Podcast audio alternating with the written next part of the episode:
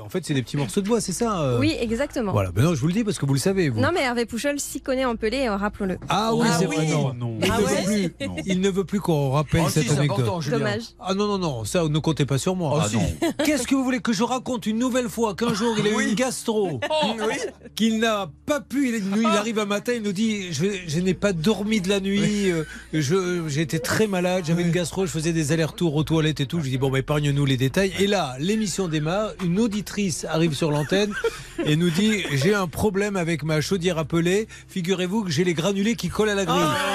et c'est là où j'ai dit Mais voyez, vous n'êtes pas la seule. Ah. Oh Julien, stop. Hervé Pouchol aussi.